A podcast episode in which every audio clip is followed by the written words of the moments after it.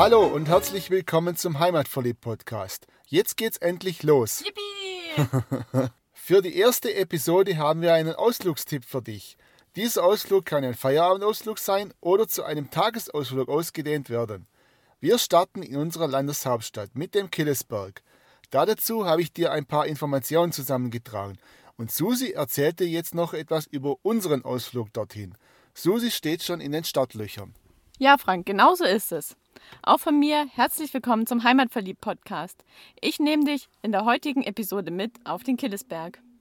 Vor einigen Tagen waren Frank und ich zusammen beim Schwäbischen Albverein in der Stadt und haben was ausgeliehen, mussten deswegen mit dem Auto hin, was natürlich nicht so schön ist, weil auf dem Heimweg am Nachmittag in Stuttgart steht man halt im Stau. Und wie wir so da am Stau standen, haben wir uns gefragt, was machen wir jetzt? Bleiben wir hier stehen und warten oder schauen wir uns noch irgendwas an? Nutzen wir die Zeit, wenn wir eh schon mal in Stuttgart sind? Und ja, zufällig kam uns da ein Bus entgegen, der als Endstation den Killesberg hatte. Da sind wir rechts rangefahren, haben Google gefragt, wie weit wir noch entfernt sind vom Killesberg, haben uns rausgesucht, äh, wo wir am besten parken können und haben es dann direkt auf den Weg gemacht zum Tennisclub Weißenhof. Dort konnte man nachmittags so gegen 17 Uhr noch prima parken. Es waren massig Parkplätze frei und es waren nur ca. fünf Minuten bis zum Eingang vom Höhenpark Killesberg. Wenn du mit der Bahn dorthin kommen möchtest, kannst du mit der U5 fahren.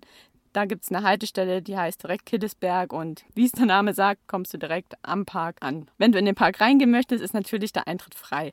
Also brauchst du dir keine Gedanken machen und der Park ist auch jederzeit geöffnet. Übrigens ist der Park ein Teil von der internationalen Gartenbauausstellung, die 1993 in Stuttgart stattgefunden hat. Und da wurden einige exotische Pflanzen angepflanzt, die du sonst in Stuttgart natürlich nirgendwo finden wirst.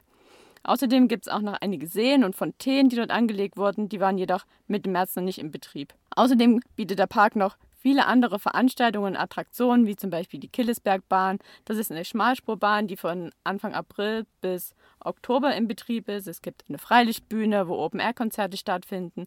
2018 sind da zum Beispiel Adel Tawil, Ina Müller und eine ganze Menge Konzerte, nämlich genau vier Stück von Dieter Thomas Kuhn. Zwei davon sind übrigens jetzt schon ausverkauft. Und bestimmt hast du schon mal was vom Lichterfest gehört, das jeden Sommer auf dem Berg stattfindet. Und da gibt es nachts ein großes Feuerwerk um den Turm drumherum. Wenn du mal mit Kindern unterwegs bist, gibt es einen 3000 Quadratmeter großen Abenteuerspielplatz und direkt daneben das Theater in der Badewanne, wo es jedoch nicht nur Kinderprogramm gibt. Auch interessant ist der Streichelzoo mit ca. 150 Tieren.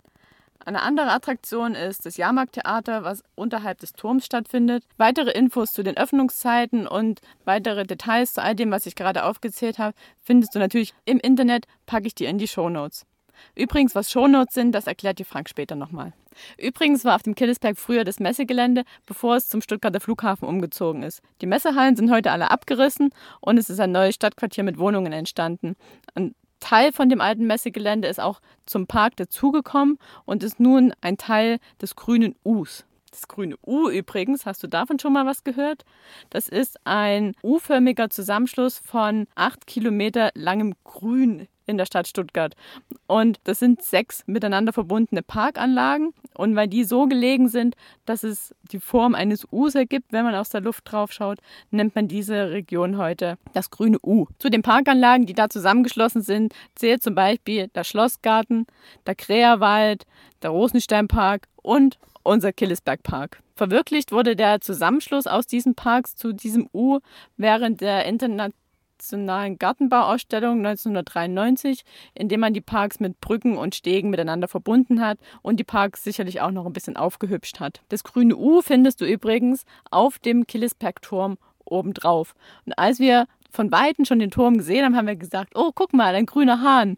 Und tatsächlich, das haben wir auch nochmal recherchiert, dieses grüne U, könnte man meinen, hat auch die Form eines Hahns, weil es ist ja schließlich die, der Wetterhahn, der oben auf dem Turm ist. Und so ist in diesem Symbol das grüne U sowie der Wetterhahn miteinander verbunden. Doch nun lange genug geschwätzt um den Turm drumherum. Jetzt lass uns mal gemeinsam zum Turm hinlaufen. Frank und ich sind nämlich sehr gerne auf Türmen, waren zum Beispiel auch in Rottweil schon auf dem ThyssenKrupp-Testturm, doch dazu erzählen wir dir später mehr. Der Killesberg-Turm hat jeden Tag zwischen 7 Uhr und Einbruch der Dunkelheit geöffnet. Der Eintritt beträgt 50 Cent für Erwachsene bzw. Familien zahlen 1 Euro. Dieses Eintrittsgeld wird von niemandem kassiert, sondern steht unterhalb vom Turm ein Kästchen, wo das jeder auf Vertrauensbasis einwerfen kann und sollte. Entworfen wurde der Turm vom Architekten Professor Jürgen Schleich. Und der ganze Turm besteht aus ca. 80 Tonnen Stahl. Das Hauptstück des Turms ist ein 40 Meter hoher Mast und der hat einen Fuß, der gelenkig auf einer Stahlkugel gelagert ist. Also wenn du da hochgehst, wundere dich nicht, wenn es ein bisschen schwankt. Du hast da nichts getrunken, sondern das muss so sein. Ringsrum um diesen Mast ist eine Stahlnetzkonstruktion mit über 2000 Meter Stahlseil. Das ist eine ganz geniale Konstruktion, die sogar mehrfach ausgezeichnet wurde. Dieser Turm hat vier Aussichtsplattformen, eine in 8, eine in 16, eine in 24 und eine in 31 Meter Höhe. Und hoch kommt man natürlich über Treppen und es sind zwei gegenläufig verlaufende Treppen mit jeweils 174 Stufen. Also es geht auf einer Seite hoch und auf der anderen Seite wieder runter. Und trotz, dass es so ist, gibt es an Wochenenden, wo richtig schönes Wetter ist, sogar mal Stau, um auf den Turm hochzukommen. Über diese Stufen hat man übrigens auch diesen Turm finanziert, denn man konnte sich eine Stufe kaufen im übertragenen Sinne und hat für 1800 D-Mark damals noch eine Stufe bekommen und heute kann man auf den einzelnen Treppenstufen noch nachlesen, wer derjenige war, der für die Stufe bezahlt hat. Wenn man dann oben angekommen ist auf dem Turm, der übrigens auf 400 Meter über dem Meeresspiegel erbaut wurde und somit der höchste Punkt vom Killesberg ist. Also wenn man oben ist, ist man dann 440 Meter hoch und hat einen prima Blick in die Ferne über die Schwäbische Alb. Man sieht die Festung Hohenasperg, den Schwäbischen Wald, das Remstal und den Stromberg. In der Nähe sieht man natürlich die Springbrunnen vom Park, man sieht auch die Gleise von der Killesbergbahn und die Mercedes-Benz Arena, die Weinberge am Pragsattel und das Restaurant Höhencafé. Wenn du dann von dem Turm wieder runterkommst, läufst du direkt auf drei ausführliche Informationstafeln zu, wo auch nochmal beschrieben ist, wie der Turm aufgebaut ist und vor allen Dingen, wer den Turm überhaupt ins Leben gerufen hat und hat erbauen lassen. Und das war nämlich 2001 der Verschönerungsverein Stuttgart. Und wie wir da so davor standen, haben wir uns angeguckt und gesagt, hast du schon mal was von dem Verschönerungsverein gehört? Und waren uns beide einig, haben wir beide noch nie gehört.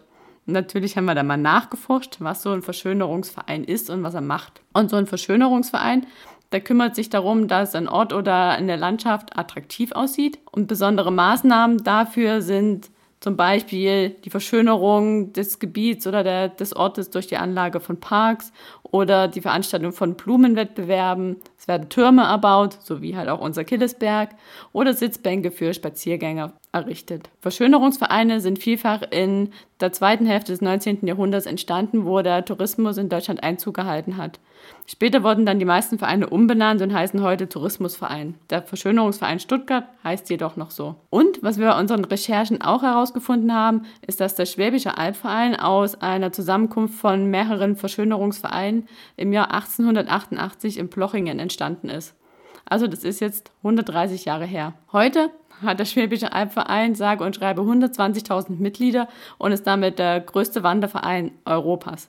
Zwei von diesen 120.000 Mitgliedern sind wir. Doch mehr zum Schwäbischen Albverein erzählen wir der in der Episode 2, die morgen online geht. Warte, schalte noch nicht ab. Wenn du noch wissen willst, was Shownotes sind, von denen dir Susi eben erzählt hat, dann lass es dir geschwind erklären.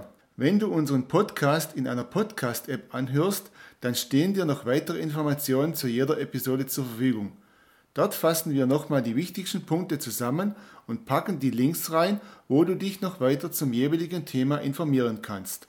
Außerdem findest du immer noch den Link zu unserer Website, Facebook-Seite und einige Möglichkeiten, wie du uns finanziell unterstützen kannst. Apropos unterstützen, wir freuen uns natürlich sehr über dein Feedback auf unserer Facebook-Seite, in deiner Podcast-App oder gerne auch persönlich per E-Mail. Dort kannst du auch alle deine Fragen loswerden die du zu der Podcast-Technik noch hast. Wir hören uns dann in der nächsten Episode wieder. Bis dahin, viel Spaß beim Aufstöbern des Besonderen. Dein Frank. Und meine, äh, deine Susi.